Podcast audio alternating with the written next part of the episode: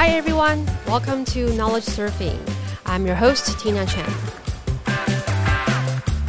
Each episode, we invite startup founders or investors to share with us their perspectives on the latest tech trends. So many of our listeners are startup founders or maybe thinking about starting their company later on in their career. And for many companies, fundraising is probably one of the most important things they need to do in order to keep the company alive. However, for many founders, fundraising can be a very stressful, challenging, and confusing even process. Even though there are so many resources online that teaches you how to do it, it is still a very daunting process for many, many people. And today our guest Jason Yeh is an expert at fundraising. Jason was a VC at Greycroft Partners, where he's seen thousands of pitches. And now he's the founder of Adamant and is launching a program that helps founders to fundraise more effectively. Today, Jason's going to share with us his story and how to fundraise in the current uh, environment. Welcome, Jason, to the show. Thanks, Tina. P- really appreciate you having me here. It's uh, fun and exciting to be here talking to you. Yeah. So, so, so first of all, please tell us a little bit about yourself. Wow, so many angles to go here. Um, I guess the shortest one is that I've done my whole career in tech. Um, and after business school, I joined a VC firm, like you said. Greycroft Partners was a generalist investor for four or five years before jumping into uh, my operating roles, my startup founder roles. So I did a couple in a row. And the last one I was co founder and CEO of, uh, raised a couple million dollars from top funds ran that for about three years and then had a small exit at the beginning of the pandemic. And um, yeah, I guess like the lead into the story of Adamant and, and how I started focusing on this space was when I got out of my last venture back startup, I knew that I was going to start another company. And I also knew that it would be a bootstrapped company. I kind of made a commitment to myself that the companies that I started, at least coming up and, and right after this this last journey were were mostly going to be bootstrapped until they couldn't be bootstrapped anymore, as in until the market pulled me into fundraising. Um, but yeah, I was doing market research on a bunch of software companies, which was my background, um, figuring out what I wanted to do. And on the side, I was just filling my time while trapped, quarantine. Essentially, you know, we were all trapped in our own apartments and and houses in the beginning of the pandemic at least in the United States, not not in Taiwan. But uh, I was just taking more and more calls with founders, trying to help however I could um, to keep my mind busy. And I was really prepared to talk about anything that my experience would be helpful to um, founders to hear about. And so that was like I was head of product at a big tech company before business school. I was a venture capitalist. I was a CEO that hired and fired people and grew companies, sold to big en- enterprises. I also happened to have fundraised before, but 95% of the questions that I was being asked were all around fundraising. And so it was just this interesting uh, light bulb moment where I was like, wow, I think founders need more help around this than I initially expected. And one thing led to another, and sort of the market demand and market need for this kind of support pulled me in a direction that allowed me to focus on this full time. So at Adamant, we say that we focus on making fundraising easier and more accessible for as many founders as possible. So that's the shortish version of how I got here and excited to chat about anything else. Nice. Yeah, for sure. You know, as the VC myself and yeah, fundraising definitely is one of the most, you know, like complicated thing for many, many founders, no matter how smart they are how competent they are when it comes to fundraising. They're just, you know, it's like, what is going on? And so you've worked with many, many founders and you're a VC yourself. What would you say, you know, makes fundraising so, such a mysterious and complicated process? Why is that? Yeah, wow. There are so many different reasons for that. I think one of the biggest ones is that until you've been on both sides of the table, both uh, a founder raising capital and an investor deploying capital, it's very hard to understand the psychology of the buyer. And the buyer in this case is the investor, the, the person that is deciding to put money in and buy parts of these companies. And so when founders, even very experienced, very smart founders, come to the table, they think about it very scientifically. They think it's going to be like very Right. predictable and how things happen when they don't quite understand how emotional and how signal oriented VCs are and how they make decisions. And when you don't know the rubric or the reason people are making decisions, you go through a process in all the wrong ways. And so I think that's the first thing. The first thing is that they just don't know, they don't understand the process. And a lot of times I'll explain it to a really smart founder and they'll be like, no way is that how VCs make decisions? No way is that what's important and all these, you know, these different crazy reactions. So th- that's the first thing. And then the second thing that I that I the analogy that I usually draw is fundraising is something that most venture backed founders will do call it once every 18 months maybe, right? And if they're doing it well and they're preparing for it, you know, they're they're spending a few months preparing for this. And it's like I said, once every 18 to 24 months. And so it's like they're doing this activity and and fundraising is not meant to be adversarial. But if it were a little bit more competitive, it would be like somebody going and saying, you know what, I want to go play the game of baseball. And I don't really do it that much. Once every 18 months, I read a Twitter post about it and read some blog posts. I talk to my friends about it. And I'm going to go and try to hit a fastball from a major league baseball player who practices every day. You know, 10 times a day they, they practice. And not only do they practice with other people and they, you know, they try to do their best, they have colleagues that are telling them all about this game and how to do it really well and how to engage in it.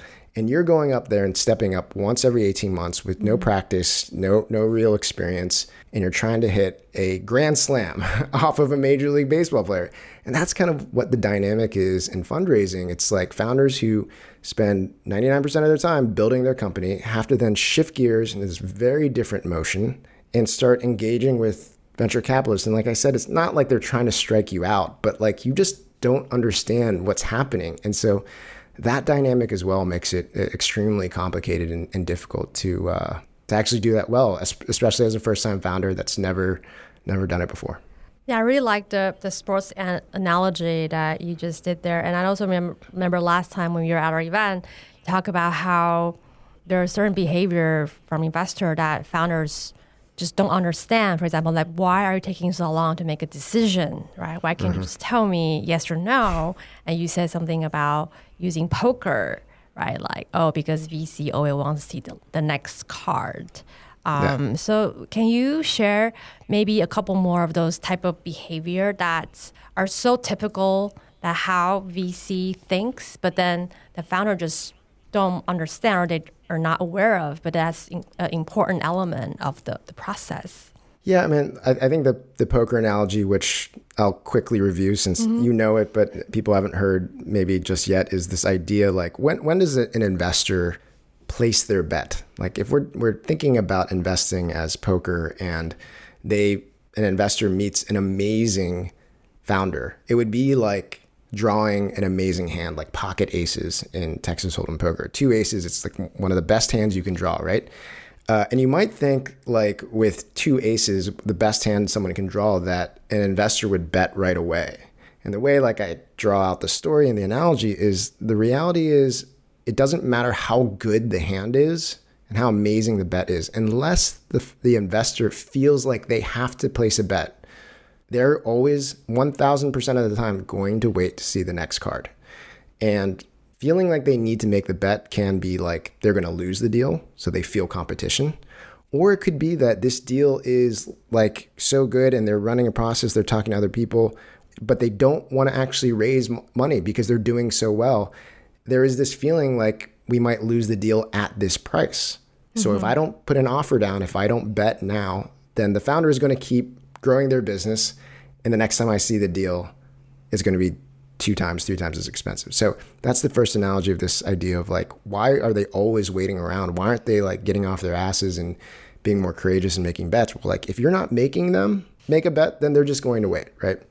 And then I think the other thing, you know, I think we dance around and founders hear about and they complain about and they're like, oh, I, I know I need to stimulate this, is the idea of FOMO and why FOMO is so effective on all investors. Like I will say that there's a range and spectrum of investors, right? There are the investors on the high end that have been like have made themselves hundreds of millions of dollars, if not billions of dollars, both as a startup operator and as an investor. The best of the best independent thinkers of the world who don't look at the crowd, they operate from first principles, evaluate a founder in a business, and they're like, this is a good business, I'm going to make a bet. All the way down to a first time, you know, solo GP with a $10 million fund who's not really done this before, who hasn't seen enough reps, hasn't seen what winners look like, and is very influenced by the crowd. Is like, wow, if Cherubic Ventures is doing this deal, I want to do this deal. Like, I'm going to follow Cherubic Ventures no matter what. I have no idea why, but I'm going to follow. So there's this spectrum. But I'm quick to say that it doesn't matter if you're Marc Andreessen or Jason Yeh just following Tina whenever she does a deal.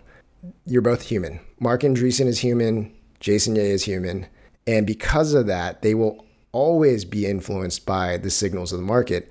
And even more so as you go earlier and earlier and earlier, because there just isn't a lot of data to go off of. Yeah. And one of the only pieces of data might be that other people are interested in this deal. So, why is FOMO so effective in the fundraising game? Well, it is just one of the few pieces of data that investors can go off of. They can evaluate you myself, they can evaluate the company, but you haven't really launched yet. You haven't generated any revenue. You don't have that many customers. So we're all guessing here. And if someone else is doing the deal, they might know something that I don't know, and it has a big impact on how you make a decision. So I'll stop right there and see yeah. if uh, that makes sense to you. Yeah, that's really true. Like FOMO is so prevalent, um, especially during the, the the bull market, right? When when money is abundant. Um, so and then for a lot of people and founders, they just don't understand how can how can that be, right? There has to be a rigorous process behind all this, but sometimes there just isn't. Um, yep.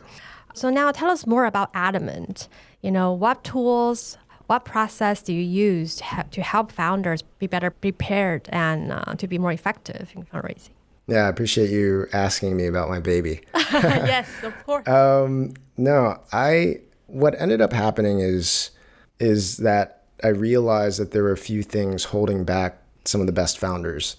One of them was one just a lack of understanding of the process of investor psychology and of storytelling. So these are a lot of soft skills. You know, it's not hard finance. It's like, why does an investor make a decision? So, how do you communicate with an investor in order to fit into that decision making process? So, all that knowledge is, it exists in the world, it exists in expert advisors, it exists in a very disorganized format on the internet. Like, this is all out there and, and it exists. But what I found was that there were a lot of founders that didn't have access to a really great advisor network who who might sit them down, you know, step by step, talk to them, and tell them in a way that was compelling that they believed in, um, so they would do the right thing. So there was a knowledge gap that I felt like I could help with. So just leveling up your understanding, um, but more importantly, based on my own experience as an investor, as a founder CEO that had raised capital as an advisor to fundraising, I, I knew that like the most effective way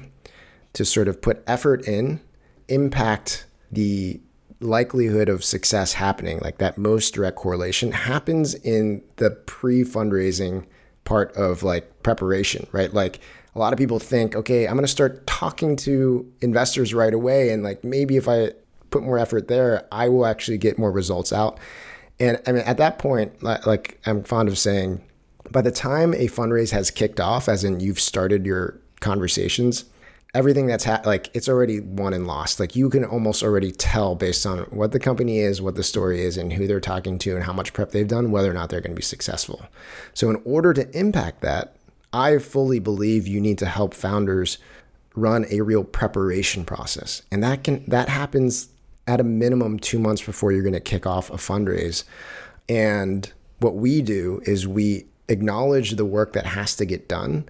And our secret sauce is not that secret, it's not that special. It's we know that you have to do a bunch of work. You need to build investor lists, you need to write emails, you need to perfect your narrative, you need to practice how you pitch, and you need to schedule your process.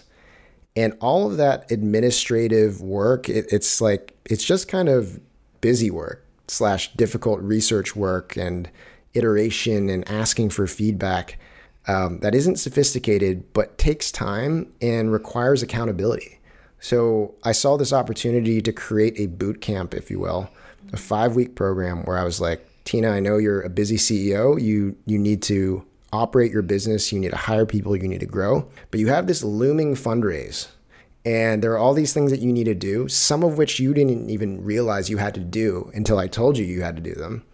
And I know it's really hard for you to decide to choose to do the fundraising prep work over the company building stuff. So if I were to put you in a program for five weeks alongside peers of yours, other founders that are doing the exact same thing, preparing to fundraise, and hold your hand, hold your feet to the fire, keep you accountable to make sure that in five weeks you do all the work you need to do so that at the end of it you're ready to fundraise.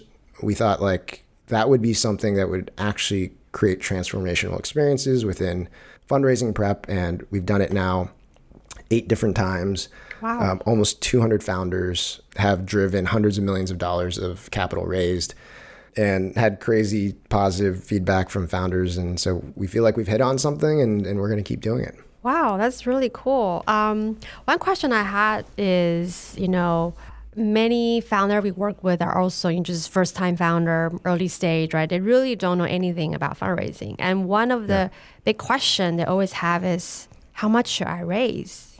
I, am wondering how do you advise them on this? How should they approach this question to to figure out what is the right number? Yeah, um, I think a lot of people kind of get driven by the market where they're like, oh, we've heard that everyone at the pre-seed is raising two, um, where it used to be like you know 750k, now right. it's two, and yes. everyone at the seed level is raising three to five when that mm-hmm. used to be one to two, and so like people get driven by the market to follow that number and to a certain extent, that's going to influence how much you raise capital. But there are two main things that I, I really drive people around when they think about, well, how much money should I raise?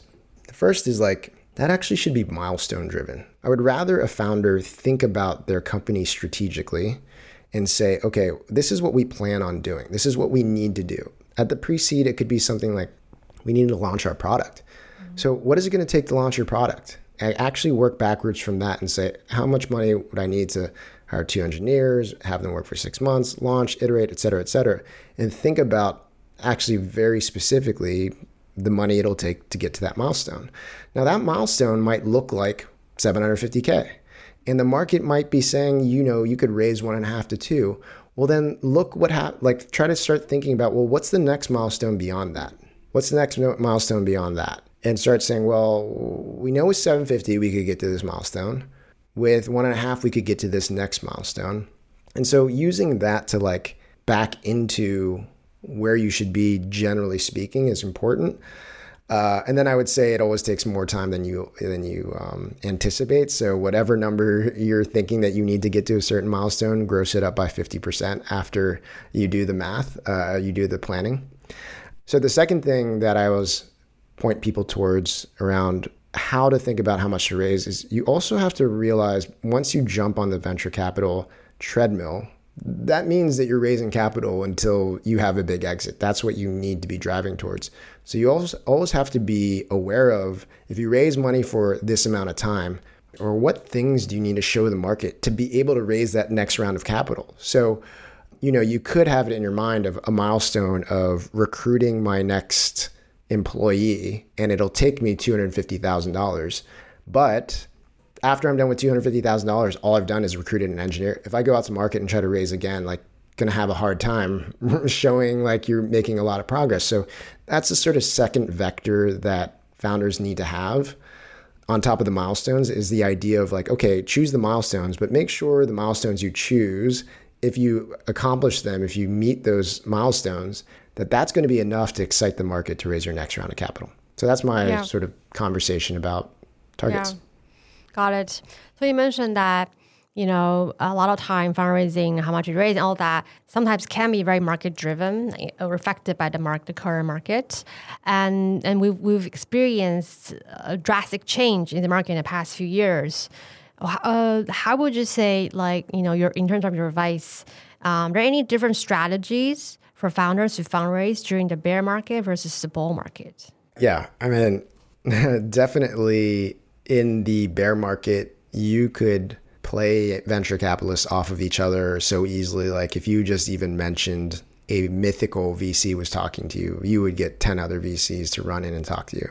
That's no longer the case. Like it requires much more to get a VC excited to talk to you. Um, but beyond that, I mean, I think, I feel like for me, beyond a few tactics like communicating the market that VCs were talking to you and um, aggressively stacking uh, incremental safes at higher valuations. Those are two strategies that I just don't think have mm-hmm. tons of impact on the market anymore. Beyond that, I think I've been pretty consistent um, with a message of the best run companies have the best time fundraising, right? So focusing on building the fundamentals of a business, even at the earliest stages, is the best thing you can do. So, if you're super, super early stage with no real traction, um, doing enough to show investors that you've validated the market and you understand exactly why you're launching this business is going to be the best thing you can do to, to fundraise.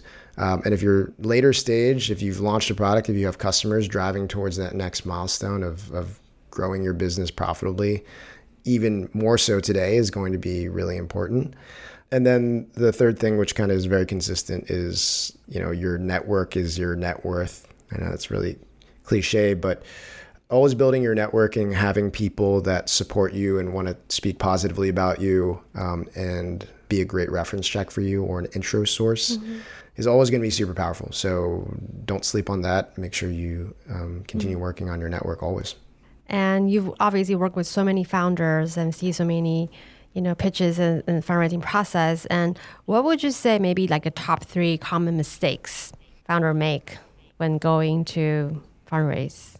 The first is really just the the focus on process.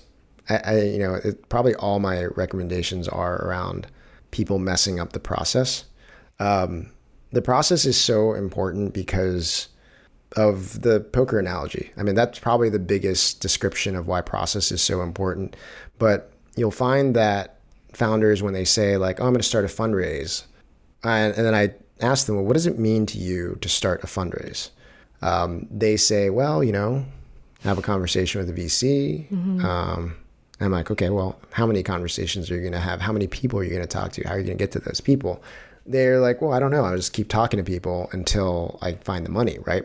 So the biggest mistake is they don't understand that there is an optimal process to run, which requires you to organize all your targets, all the people that you want to have initial conversations with in an initial period that I've coined the term calendar density. It's like you, you need to try to get to this optimal state of calendar density where your first two weeks are packed with meetings.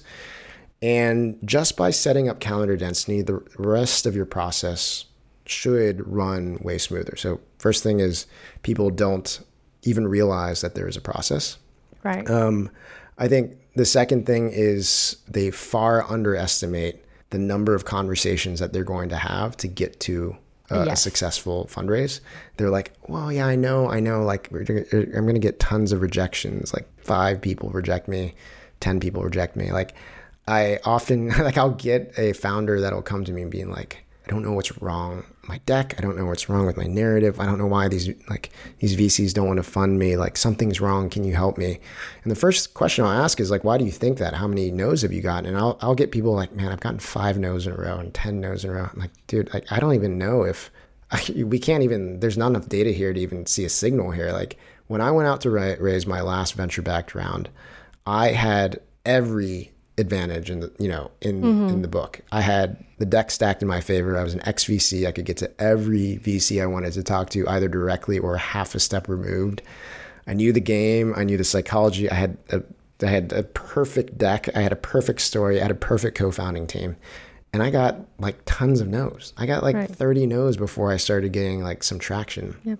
And so if I'm if I'm getting that kind of volume of no's, like first time founder with no network, you know, if you're not talking to enough people, you just are shooting yourself in the foot because this is a game of outliers. This is a game of like having a strange, unique insight that resonates with a certain investor. And honestly, if there's a consistent message that you have an awesome idea, that's probably not an outlier. That's probably not a business that is actually going to produce the outsized returns that VCs are looking for. And so that second mistake is that people don't have a nearly large enough target list. Like I Yeah. usually use the round number of 100 targets. A hundred times. 100 targets. Um, Right. And a lot of times that's larger. In the United States, that's way larger, Right. um, especially at the earliest stages. So, you know, not targeting enough people is is super important. And then there's probably more nuanced Mm-hmm. mistakes that I would rather talk about, but I think the more popular one for me to bring Yeah. up is the importance of, of storytelling and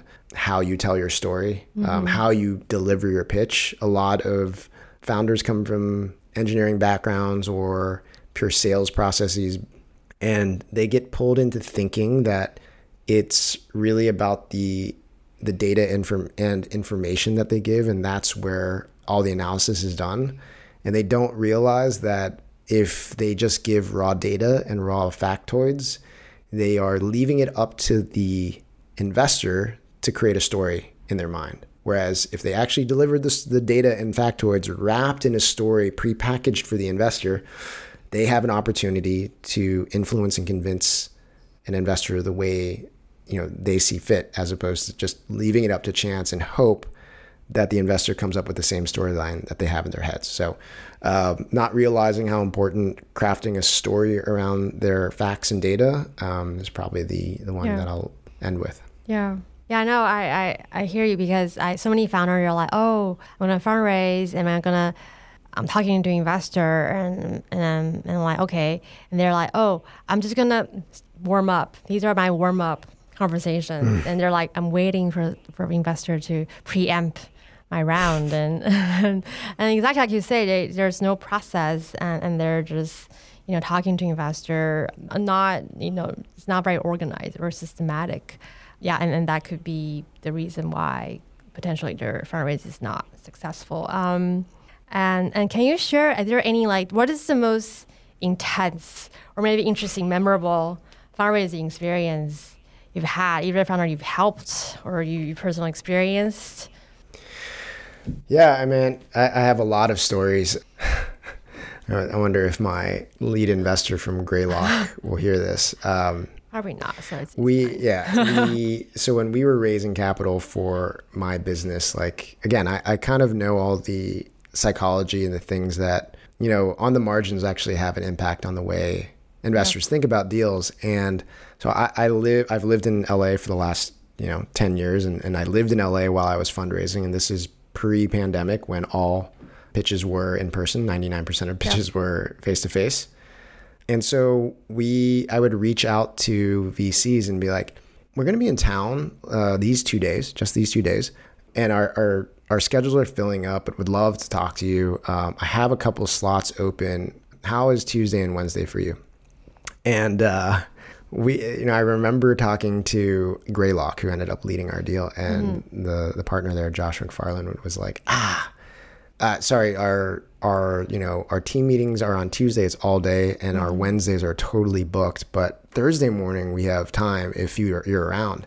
And I was like, ah, you know, not sure that's going to be possible. We're, we're planning on flying back on Wednesday, and like the reality was we got there on like Sunday, and I was sleeping on the floor of a house that my sister had bought, um, which was like out of the 1940s pre-renovation there was like dust everywhere. It was literally a completely empty abandoned house.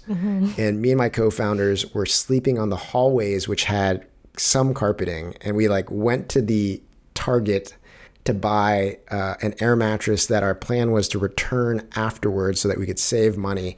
And we were literally sleeping there from Sunday until however long it took to get every meeting in. But I was like telling people, I was like, oh, we're only here for two days. And then you're like, well, what about Thursday morning? I'm like, I don't know if it'll work, but let me get back to you. And then we get back to me like, oh, you know what? We had a bunch of investors who also want to talk to us on Thursday. We're going to figure out if we can stay an extra day. That Thursday works. Um, so that's on the funny, good side of things. In terms of horror stories, man, unfortunately, there are like way too many horror st- horror stories that I've, I've heard about. Um, even really recently, of, of a founder that I was supporting, where signed term sheet, talking to multiple investors at the time, told them all like, "Oh, we signed a term sheet," and when it came time to sign, the VC was like, "We actually want to cut the valuation in half." And um, if you understand what that does to a founder who has told everyone else no, like it essentially kills the fundraise, and they're in a really, really difficult situation and position, and you know they have to make some difficult um, decisions.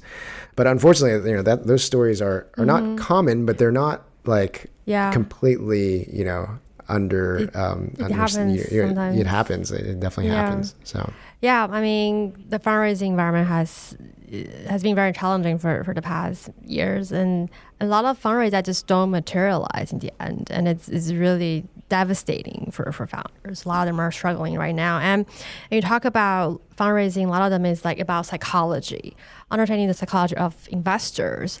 What about the founders, right? Mm. How do founders, how should they prepare themselves mentally?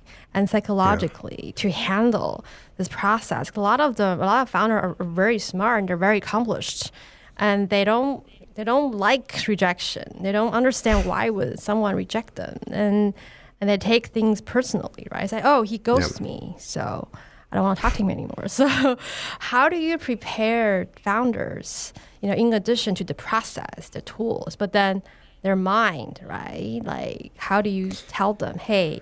you need to be more like this to be able to go to survive the process and increase your success rate. Yeah, um, like our before we even get into the tactics and the preparation and the like the the things that people know are going to be part of fundraising, like working on a deck and pitch practice, etc. Our first module is all about founder mindset because, Yeah. as you astutely pointed out, like that's kind of where it all stems from. I think there are a couple main things that we talk about. One is the, you know, something that I had already mentioned earlier, which is this idea like, look, your story is not for everyone. It's not going to be for everyone. And even though you've heard from everyone that you're going to run into tons of rejection, and we talk about what it means and why the rejection happens, and that you need to have a ton of confidence in what you're doing so that when the rejection comes, you don't take it like you're bad or like you you know you're not good enough. It should be like, well, they they didn't understand, they're lost, they're missing out. Um, so you move to the next one. Part of calendar density is about protecting yourself against the negative feelings that happen during one rejection. If you only have one call a day, or one call and then three days later you have your next call. Every time you get rejected, you're going to have three days to think about, wow, is this ever going to happen? Right. Whereas if you actually set up calendar density and you have three or four calls in a day, it's like you don't have enough time to wallow in your own sorrows. You're going to the next one, right? And Yeah. and you're going to the next one. So that's one thing. I mean, I think the sec the, the other main thing is I really don't want any founder to go out to raise capital unless they like deeply believe in what they're doing. And we talk about this like we talk about why are you doing this? We go through the the five whys. We push people to answer. Well, so Ti- Tina, why are you doing this? And then you give an answer. And you're like, well, why is that important? And you ask again, well, why is that important? And so, why are you choosing to do this out of all the things that you could do? Why do you still want to do this? Or do you still want to do this? Right? Like, we ask it so many times because the reality is a ton of founders see the image and the story of being a venture backed founder and a startup founder as this sexy thing that they could do. And it's the thing that, like, all the smart people from Taida or MIT or Harvard Yeah. or whatever are mm-hmm. doing. So we should do it. I should do it. I should just find a startup to do. When that's like the worst thing you could do, right? Like there are too many other ways to make money, too other Right. many ways to to spend your time. Mm-hmm. And if you don't have this deep belief in what you're doing, rejection is going to feel really bad, and you're going to go into these conference conversations and get thrown around and feel terrible about yourself, right? Yeah. And so you know, making sure that founders deeply understand why they're doing it is, is super important. And then once you mm-hmm. have that belief, going in there and switching the psychology of you know this idea of chase or be chased. Are you chasing Yeah. the money, or do you realize that fundraising is about giving venture capitalists the opportunity to have a portion of a business that will be a unicorn? That is how you have to think about fundraising. So every time you talk to an investor, you don't like look at them and put them on a pedestal where you're like, oh my God, will you please give me money? You go, hey, awesome. Thanks for, I'm glad we could find some time. Let me tell you about my business. And every time they ask you a question, you don't think about it like, oh my God, they don't believe that I could actually do it. You you think about it as like they're asking me about my product. Awesome. I get to tell them about the product that I think is fucking awesome and that is everyone loves. And if they ask, well, what about your team? It's not like, oh my God, they don't believe my team is good enough. You get to say, my team is amazing. Like I get a chance to answer all these questions. And if you flip that psychology around how you talk about things, the perception just changes, mm-hmm. right? And, it, yeah. and the whole game of fundraising is influencing the perception of something that is worth nothing, right? Like you have no cash right. flows, you have nothing. Yes. So you have to influence the perception that this is going to be an amazing company, an amazing outcome. Yeah, that is really, really uh, great advice. Uh, well, any last advice for any founders currently fundraising in this, you know, challenging environment? Unless you're some, you know, super fancy AI startup, anyone else is probably finding it hard to fundraise right now. Yeah, I mean, first of all, like I would just congratulate anyone that's um, going through it. I mean, there is no more transformational thing than you can do than like running a startup, than going after it. Um, so I always tell people in my programs or founders that I'm able to advise, like, win, lose, or draw, this is awesome. You are going to be so much better for having gone through this experience. You'll have more understanding about the way business works around companies, around influencing people than 99% of people in the world. And so you've already won. It's kind of like what I tell people. Uh, and then two, um, yeah, just like focus on your company fundamentals. Be ready to operate your business with a minimal budget, which for a lot of companies should be running towards revenue earlier than you might in an environment where you could raise millions before you even launched a product. I think that's good advice in any in any market. And then, you know, just the last thing I'd say is that um, you know, you are not your company and you're not your fundraise. So don't think mm-hmm. about the outcome like it's a yeah. mark or a designation of how good of a person you are. Um, it's one yeah. of the things that I underline, um, triple underline in my program. Yeah, that's so important. Um, well, thank you so much, Jason. I think that was really, really insightful and valuable for anyone fundraising and, and not fundraising. Um, a lot of good advice there. Um, so thank you again for being on the show. And then thank you all for listening. Um, this show is produced by Cherubic Ventures. If you like us, please give us five star ratings, and we will see you next time. Bye bye.